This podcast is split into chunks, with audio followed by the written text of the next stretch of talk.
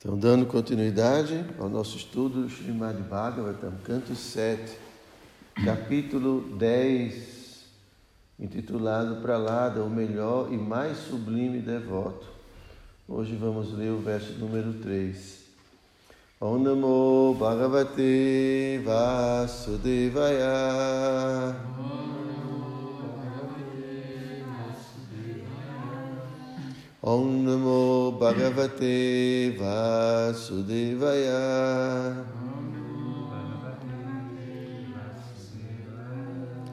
Om Namo Bhagavate Vasudevaya.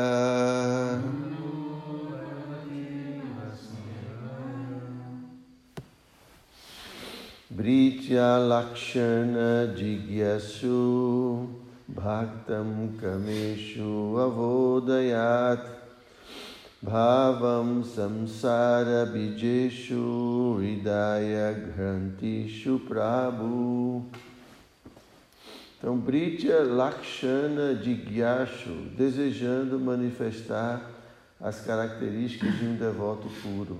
Bhaktam, o devoto. Kameshu, no mundo material onde predominam os desejos luxuriosos.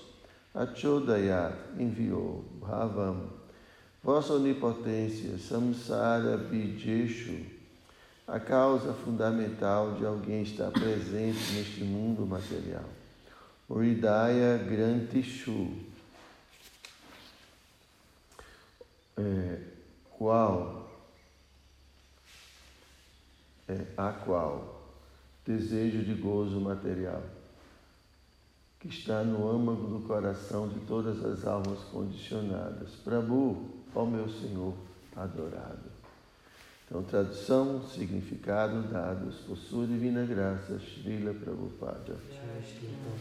Ridaya Grantishu.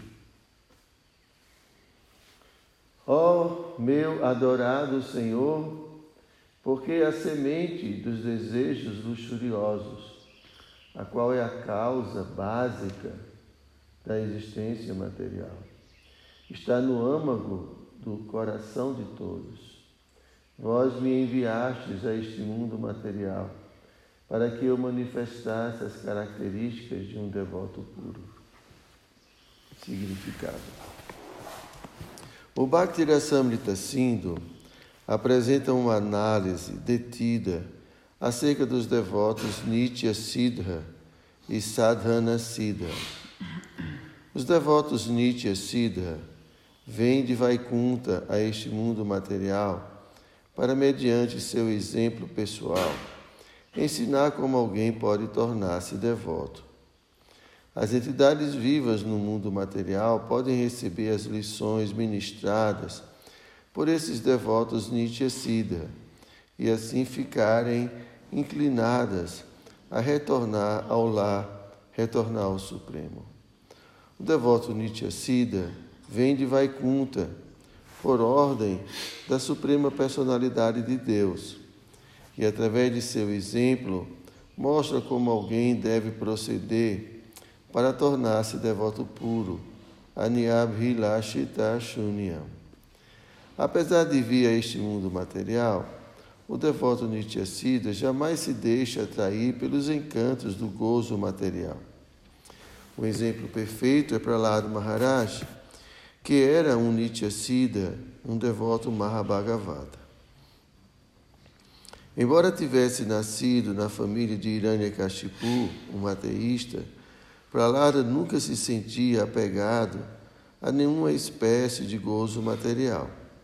Desejando mostrar quais as características do devoto puro, o Senhor tentou induzir Prahlada Maharaj a receber bênçãos materiais, mas Prahlada Maharaj não as aceitou. Ao contrário, através de seu exemplo pessoal, ele manifestou as características de um devoto puro. Em outras palavras, o próprio Senhor não tem nenhum desejo de enviar seu devoto puro a este mundo material. Ao aparecer como encarnação neste mundo material, o Senhor não é impelido pela atmosfera material e ele nada tem a ver com as atividades materiais. Entretanto, através de seu exemplo, ele ensina como é que o homem comum deve agir para tornar-se um devoto. Igualmente, o devoto que, em acato à ordem da suprema personalidade de Deus, vem até aqui, mostra através de seu comportamento pessoal como alguém pode tornar-se um devoto puro. O devoto puro, portanto, é um exemplo prático para todas as entidades vivas, inclusive para o Senhor Brahma. Shila Prabhupada ki jai. Om Gyana Timirandasya Gyanam Jana Shalakaya Chakshu Umilitam Jena Tasmai Shri Gurave Namaha Shri Chaitanya Manobhistam Staptam Jena Bhutale Swayam Rupa Kadamahyam Dadati Swapadamukam Namo Vishnu Padaya Krishna Prestaya Bhutale Srimati Dayananda Goswami Iti Namine Namo Vishnu Padaya Krishna Prestaya Bhutale. Srimati Bhakti Vedanta Swami Niti Namine Vanchakau Pataru Vyasya Kripa Sindhu Vyaeva Cha Patitanam Pavanebhyo Vaishnavebhyo Namo Namaha.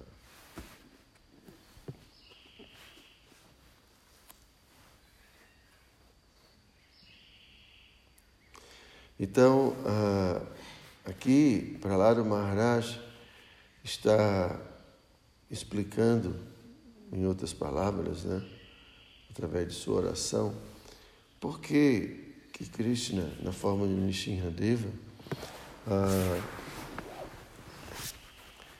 uh, o induziu a aceitar né, bênçãos materiais. Porque uma pessoa poderia questionar né? Então, por que que é, Krishna, sabendo que o desfrute material não é benéfico para a alma que, que busca a autorrealização, por que que então ele ofereceu isso para, para Prahlada Maharaj? E aqui Prahlada Maharaj está dizendo, né? Que vós me enviastes a este mundo material para que eu manifestasse as características de um devoto puro. Então, aqui, como o Prabhupada está explicando no significado, para lá do Maharaj é um Nitya Siddha. Então, um devoto que sempre foi uma alma liberada. Né? Então, o Prabhupada fala aqui do Nitya Siddha e do Nitya Bhada. Então, o Nitya Siddha é aquele, aquela personalidade que é sempre uma alma liberada. Né? E o Nityabada é a alma eternamente condicionada. Só que esse termo, eternamente condicionado, é só uma alusão ao fato de que a alma está aqui há tanto tempo, tanto tempo que é como se fosse considerada uma alma eternamente condicionada. É, na verdade, Prabhupada não falou do Nityabada, ele falou do, do Sadhana Siddha, né? Nitya Siddha e do Sadhana Siddha. O Sadhana Siddha é aquele que alcança a perfeição por meio do sadhana, por meio da prática espiritual.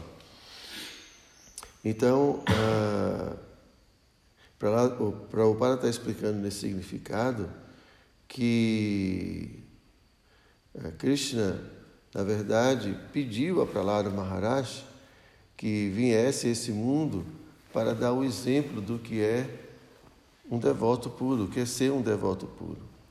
E, e ele dá esse exemplo na sua própria vida. O Prabhupada também é um Nitya Siddha. E Prabhupada deu exemplo de como é, devemos conduzir a nossa vida. É, os Pandavas. Então, Krishna sempre está enviando uma alma liberada para é, dar o exemplo de como a gente deve viver. Né? Então foi por isso que Prahlad Maharaj foi enviado para que ele desse o exemplo. E qual foi o exemplo? Aqui, Prahlad Maharaj, apesar de ter nascido numa família de materialistas, né, como a gente já tem acompanhado, é, então, Prahlada Maharaj, ele permaneceu completamente ah, desinteressado do gozo dos sentidos. É interessante que quando a gente lê as histórias dos grandes Vaishnavas, né, os primeiros devotos é, do Senhor Chaitanya, interessante que eles sempre manifestavam, né, desde sua infância, estou me lembrando agora da história de Narottam Das Thakur, que é esse grande compositor, poeta e devoto, Narottam, ele desde, desde sua infância, cinco anos de idade, né, ele mostrava todo o desinteresse por qualquer tipo de desfrute material, apesar de que seu pai era um rei, né, um governante muito rico. E assim como o pai também de Raghunatha Das Goswami. Então, o pai de Narottama sempre tentou prender Narottama, porque Narottama tinha a tendência de fugir de casa né, para se encontrar com o Senhor Chaitanya. E o pai sempre fez, vigiava ele, tinha vigias e tudo. Né? A mesma coisa foi com Raghunatha Das Goswami. Raghunatha Das Goswami também o pai prendeu, inclusive deu uma esposa muito bela e tudo com o objetivo de, de prender. Né? Mas esses devotos não têm nenhum interesse nesse mundo. São almas liberadas. Então, como almas liberadas e, e corporificadas, obviamente que eles tinham que aceitar coisas materiais para manter o corpo. Mas essa era a consciência. Então, não é que eles faziam as coisas com a consciência de serem felizes, de desfrutarem desse mundo. Eles faziam as é, é, eles é, se envolviam com algum com alguma situação material unicamente para manter o corpo saudável. Essa era a consciência desses grandes devotos. Então, apesar de eles comerem, de, sei lá, fazer tantas coisas, né, eles não tinham apego. Para eles, tanto fazia. Né? E isso em todos os aspectos da vida. Tudo. Muitos desses devotos também se casaram, tiveram vida familiar e tudo. Né? Mas, é, devido à sua plena consciência espiritual, né, eles viviam né, suas vidas ah, de uma forma é, desapegada do gozo material. Eles não tinham intenção de, através da riqueza, desenvolvimento econômico, religiosidade, né, desfrutar dos sentidos. Eles eram devotos puros, então as suas vidas estavam concentradas em servir e satisfazer Krishna. Isso era a vida desses devotos, porque eles não tinham mais interesse. Né? Sempre a gente dá esse exemplo, né? você não brinca mais de carrinho, brinca, Prabhu. Mas brincou já, brincou? Mas por que você não brinca mais? Se desapegou? Perdeu o interesse? Exatamente. Perdeu o interesse. Então também a alma, em dado momento, perde o interesse. Não quer mais. Acabou. Não é uma coisa que tem que ser forçada, né? Não pode ser uma atitude artificial. Claro que no início da nossa vida a gente precisa ter ah, assim um certo esforço, sacrifício, né? para evitar uma vida pecaminosa. Isso a gente não pode, né? Por isso que Prabhupada pede, ó, quatro princípios. Porque vida pecaminosa não combina de forma alguma com o avanço espiritual. Então, existem algumas atividades que são completamente contrárias ao desenvolvimento espiritual. Então, o Prabhupada falou, isso aqui a gente não pode fazer. Né? Não se intoxicar. Né? não, não, não comer carne, peixes, ovos, não cometer violência, né? não se envolver em promiscuidade, né? o sexo ilícito, quer dizer, sexo fora do, do casamento, né? principalmente. Né?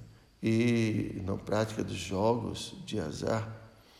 Então, esses são os pilares. Então, a gente tem que evitar a todo custo isso. Mas isso não significa né, que o devoto vai ficar agora à parte de tudo nesse mundo. Então, ele pode ter sua família, e assim por diante, ter uma vida religiosa, uma vida casta, uma vida pura, que seja favorável ao seu desenvolvimento espiritual. Então, para lá do Maharaj, ele, a, a, a, apesar de ter nascido né, filho de Hiranyakashipu, né, que é, era assim, extremamente envolvido com, com a vida material, ele não tinha interesse, ele estava desapegado. E Krishna queria dar esse exemplo ao mundo, exemplo de como um devoto se comporta. Então, apesar de Sri Deva ter oferecido muitas bênçãos materiais, ele fez com o propósito de mostrar, está vendo como é que é um devoto? Né? Porque alguém pode pensar assim, não, se, sei lá, um devoto ou uma devota, né, de repente encontra um galã ou uma apsara, né, assim, e, e, e fica, ficam encantados e ficam muito como posso dizer, atraídos. Isso foi Krishna que mandou para mim. Mas isso não significa que a gente tem que aceitar. De repente não foi Krishna, de repente foi Maya, né? Então alguém que é apegado a drogas, aparece alguém, né? chega aí um desses visitantes meio maluco, beleza, né? Vamos, vamos fumar um baseado lá em cima, né? Deu até Krishna que está mandando esse presente para mim. Já viu, né? Então, é Krishna que está mandando. então, esse mundo material, aqui tem tudo. Mundo material, nós estamos cercados de objetos, de objetos que podemos desfrutar. Não é que a gente pode a gente deve, né? Mas está tudo aqui. Tudo. É. Então, a gente vai andando para um lado e para outro e as, e as coisas vão aparecendo, né? É como você andar numa rua, vai aparecer propaganda, tem outdoor o tempo todo. Então o mundo é assim, está sempre fazendo propaganda de alguma coisa. Mas cabe ao devoto entender isso não me pertence. Isso pertence a pessoa suprema. Né? Você não vai cobiçar né, a touca do Achuta, a touca especial, pertence a ele. Então, assim, o devoto vai vendo que, que, o mundo pertence a Krishna, que tudo é energia de Krishna. E que eu mesmo sou de Krishna. A minha própria vida é de Krishna. Então, a, a gente, apesar de podermos assim, perceber o nosso livre-arbítrio, a nossa capacidade de poder decidir as coisas, a gente tem essa capacidade, mas ao mesmo tempo nós devemos decidir nossas coisas em torno da minha relação com a pessoa suprema porque eu estou vinculado a essa pessoa. Então, eu não vou fazer nada contrário aos interesses dessa pessoa suprema. Então, o devoto ele vive, né, mas ele vive sempre em conexão com a pessoa suprema, decidindo as suas coisas em conexão com a pessoa suprema. Então, esse é o exemplo né, dos grandes devotos. Então, é, sempre a gente precisa lembrar que a nossa renúncia não é o abandono das coisas, mas a nossa renúncia é o uso adequado das coisas, quando elas são oportunas, quando são necessárias. Se uma coisa não é necessária, por que, que eu vou atrás, né? simplesmente para desfrutar. Então, o devoto, ele renuncia aquilo que não é favorável no seu serviço a Krishna. E pronto. E tudo que for favorável, ele aceita. Precisa de um lugar para morar? Tudo bem. A gente precisa, o corpo precisa de um lugar para viver, é? precisa de um lugar para dormir, precisa de uma roupa para vestir. Normal, natural. Mas quando a gente quer usar aquelas roupas de marca, né? É diferente. A gente já está gastando mais do que o necessário. Quando a gente quer construir uma casa maior do que a nossa necessidade e assim por diante. Então a gente começa a, a entrar no modo da paixão, né? de querer criar uma condição para ficar nesse mundo material, desfrutando desse mundo material. É, então, como a gente sempre ouve, né, nós estamos aqui de passagem, então, para que. Quantos hectares, meu? Ter 50 hectares de terra, não sei quantas vacas. São planos do Gopala, quase que se expandir. Né? Então a gente precisa ter aquilo que é o necessário, que é o suficiente para a nossa, nossa sobrevivência, nossa manutenção. Não tem para que ter mais do que o necessário. Não tem para quê. Isso é luxúria, isso é paixão. Não é? Quantos pratos você precisa para comer? É? Quantos copos, quantos talheres, quantas mesas você precisa? Quanto de espaço você precisa para deitar seu corpo? A gente não precisa de muito, mas a gente sofistica a vida da gente. E por isso a gente se torna uma presa fácil desse mundo material. Então, o devoto tem um mínimo, assim como que alguém vai subir uma serra muito íngreme. Quem vai subir, subir uma montanha vai ficar levando peso nas costas? Leva uma barraquinha pequenininha, né? Tudo pequenininho, um copinho, né? Por quê? Porque sabe que vai pesar. Se subir, vai subir a montanha cheia de peso, né? Aí eu quero ver se vai levar uma cama king size, sei lá, aquelas coisas. Ninguém vai fazer isso, levar colchão, levar um colchonete.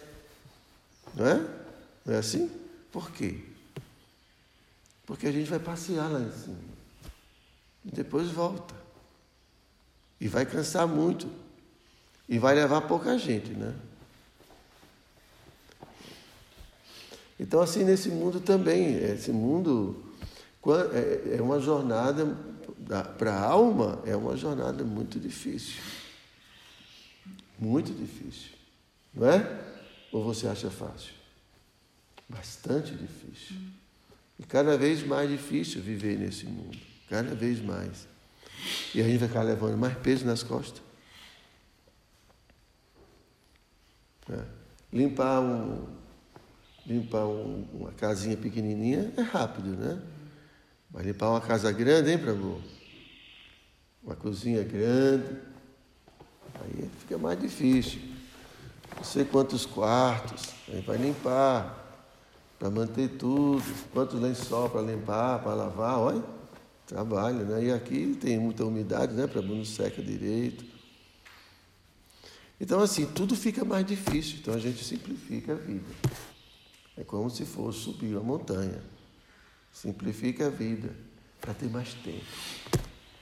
Para ter mais tempo para poder ler, para poder estar associado com os devotos, cantando, dançando, e esperando a morte chegar, que vai chegar daqui a pouco. Né? Então vamos esperar a morte cantando, dançando e cultivando vida espiritual. Porque é isso, não tem outra coisa. Espera a morte chegar. Né? E aí, desapegado, acabou. Né? Então, esse é o exemplo dos, dos grandes devotos não querem nada com esse mundo, querem uma vida simples, o máximo possível, para autorrealização, cultivar a vida espiritual. Esse foi o exemplo de Prahlada Maharaj, esse é o exemplo dos devotos. Né? Desapego. Né? Desapego é, desse mundo temporário, mas apego a Krishna, apego ao mundo espiritual. Ok, gente? Vocês têm alguma pergunta? É, na questão do desapego, como ser sinceros para reconhecer esses desejos? Porque, assim, depende muito da pessoa. Eu, por exemplo, sou uma pessoa que tem, tem muitos desejos, assim. Hum. Como fazer para vincular com, com a consciência de Krishna esses desejos para quando chegar assim ir, ir desapegando-me pouco a pouco. Como, por exemplo, já uma pessoa quando era criança já não brincava mais com isso. Uhum. Mas agora já, não brinca mais com isso. Já perdeu o interesse. Perder o interesse por qualquer coisa nesse mundo vai, vai, vai depender da nossa maturidade espiritual. Então, é, assim como uma, um adulto desenvolve sua maturidade, então ele não tem mais interesse em brinquedo, a maturidade espiritual é quando a alma ela começa a entender a sua, a sua vida e ver que isso nesse mundo não tem nada a ver com ele como um adulto ficar brincando com um carrinho, não tem nada a ver. Não tem mais interesse. É, vem a alma quando vai crescendo né, espiritualmente, ela vai é, desenvolvendo felicidade interior, ela vai buscando agora a sua, a sua vida, assim como a criança brincava, brincava buscando a felicidade no carrinho, agora a alma busca a felicidade na sua verdadeira existência.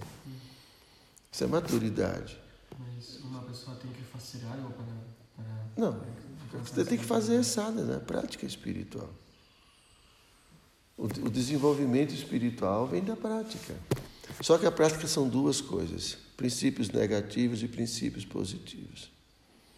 Então a gente não, não, não vai cultivar, não vai ter desapego né, se a gente está completamente ah, assim desregulado, fazendo de tudo. Não pode. Né? Então tudo bem, a gente precisa de um tempo para ir se desapegando. Normal.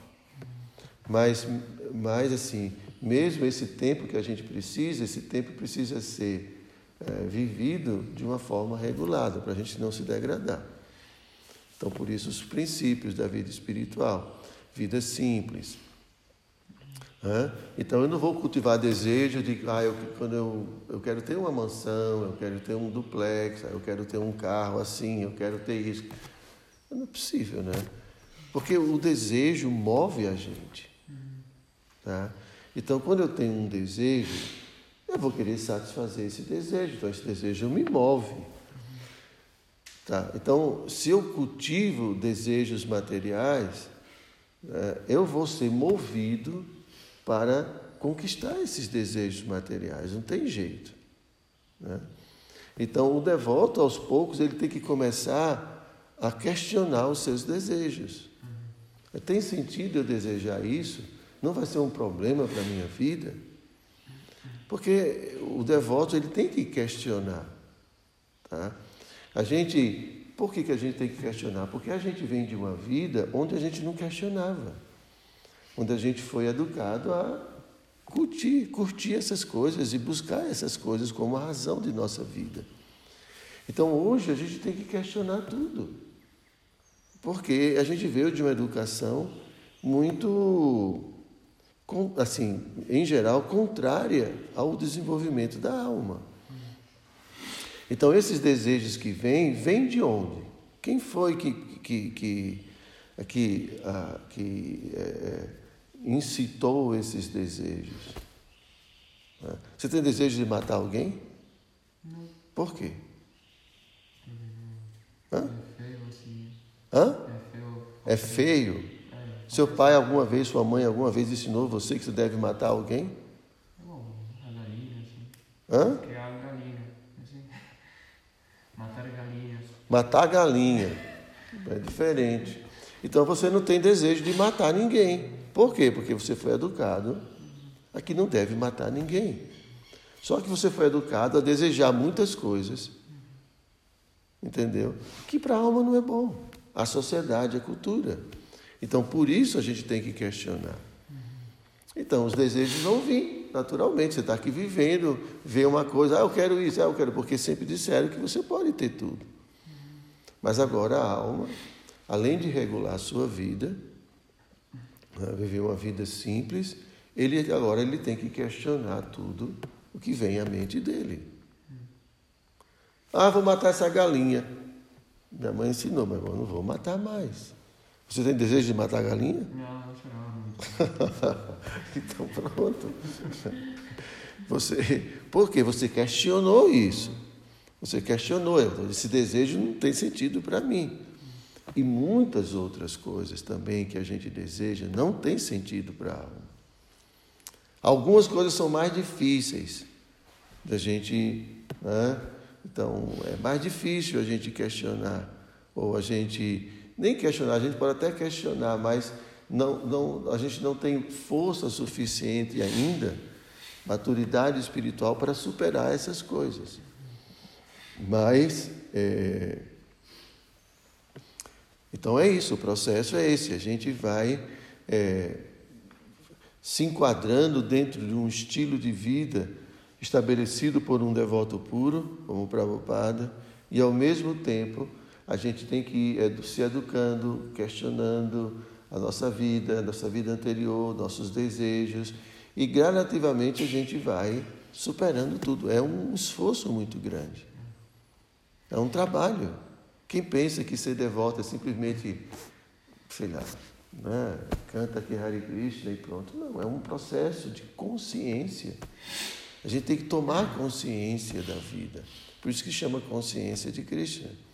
Consciência de Krishna significa ser consciente de Krishna, consciente desse mundo material, consciente de nós mesmos como almas, consciente da relação que tem o mundo com Krishna e assim por diante.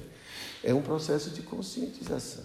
E para isso, a gente precisa usar a nossa inteligência. Um devoto que, que não, não, não quer se preparar, ele vai ter muita dificuldade. Se preparar intelectualmente, estudar. Ele vai ter muita dificuldade, porque ele não vai entender as coisas. Então, assim, a gente vai inibindo né, assim, esses diferentes desejos que surgem devido ao nosso estilo de vida. Então a gente vai, vai regulando a nossa vida. Então a gente vai dando um tempo, que assim a gente não se mata, a gente não se enforca com os nossos próprios, nossos próprios desejos. Né? Então a gente tem um tempo e a gente vai se curando, vai se curando, vai se curando.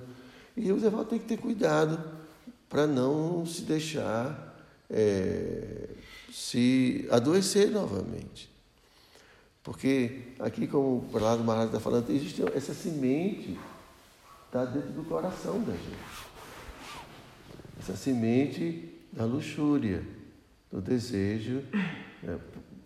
É, Prabhupada explica, né? o amor puro se transforma em luxúria quando entra, quando a alma entra nesse mundo. É o mesmo amor, mas que em contato com a ilusão se transforma em luxúria. O amor se transforma em luxúria. Então, o que, que é? A gente já falou várias vezes luxúria. A luxúria é essa nossa tendência de querer desfrutar de tudo, de saborear tudo. Tudo que a gente vê, o que a gente ouve, tudo a gente quer e quer e quer e quer, quer saborear. Então a gente tem essa propensão dentro do coração. Cristo fala, onde é que está a luxúria? Nos sentidos, na mente, na inteligência, no ego, em todo canto. Então está todo mundo trabalhando em função de satisfazer essa propensão. E a gente, a alma, dentro desse corpo, é vítima dessa propensão. Agora a alma está dizendo não, mas, mas tem muita gente rebelde. A mente não quer, os sentidos não querem. Os sentidos não querem seguir a alma. Agora os sentidos querem seguir Não, a mente, os desejos. Os sentidos querem seguir, os sentidos se sentem atraídos e querem saborear. A mente, a inteligência, a inteligência diz: olha, vamos fazer assim, ó, vamos fazer um plano aqui. Ó. Mas não tem dinheiro. Não, mas a gente rouba. Qual é o problema? Aquele cara tem dinheiro ali, ó. Né? Vamos ficar de noite, na né, surdina, quando o cara vai passar, a gente arranja um revólver em qualquer lugar. Isso é inteligência. Incrível, né? Ou então, é, vamos construir uma bomba atômica e a gente destrói o país, destrói tudo. Isso é inteligência. A inteligência faz muitos planos. E nós estamos sujeitos a tudo isso. Agora a alma está querendo dizer não e ninguém quer dizer não. Por isso que a gente tem que ter muita força para dizer não e pronto. E segurar a peteca. Agora, para dizer não, aí tem que estar muito convencido, iluminado. Tá? Então a gente se torna mais ou menos imune a esse mundo material. Né? Tem certas, certas doenças, é, assim, advindas de, de, de vírus ou ah, bactérias, que às vezes fica ali num estado, como vou dizer, manifesto, é, fica é, é, é, uma doença, é, fica. Como é que fala? ah, sim, já sei o que quer dizer. Está, está ali, mas ainda não. É, tem muitas doenças que o vírus está ali, mas não está manifesto, né? Então, às vezes, a, luxúria, o devoto está conseguindo controlar, mas ela está ali, só esperando a oportunidade. Então, enquanto a gente está praticando, lendo, estudando, a gente adquire imunidade. A luxúria fica desse tamanho. Porque a gente né, programa, canta, dança e, e faz as coisas e fica super.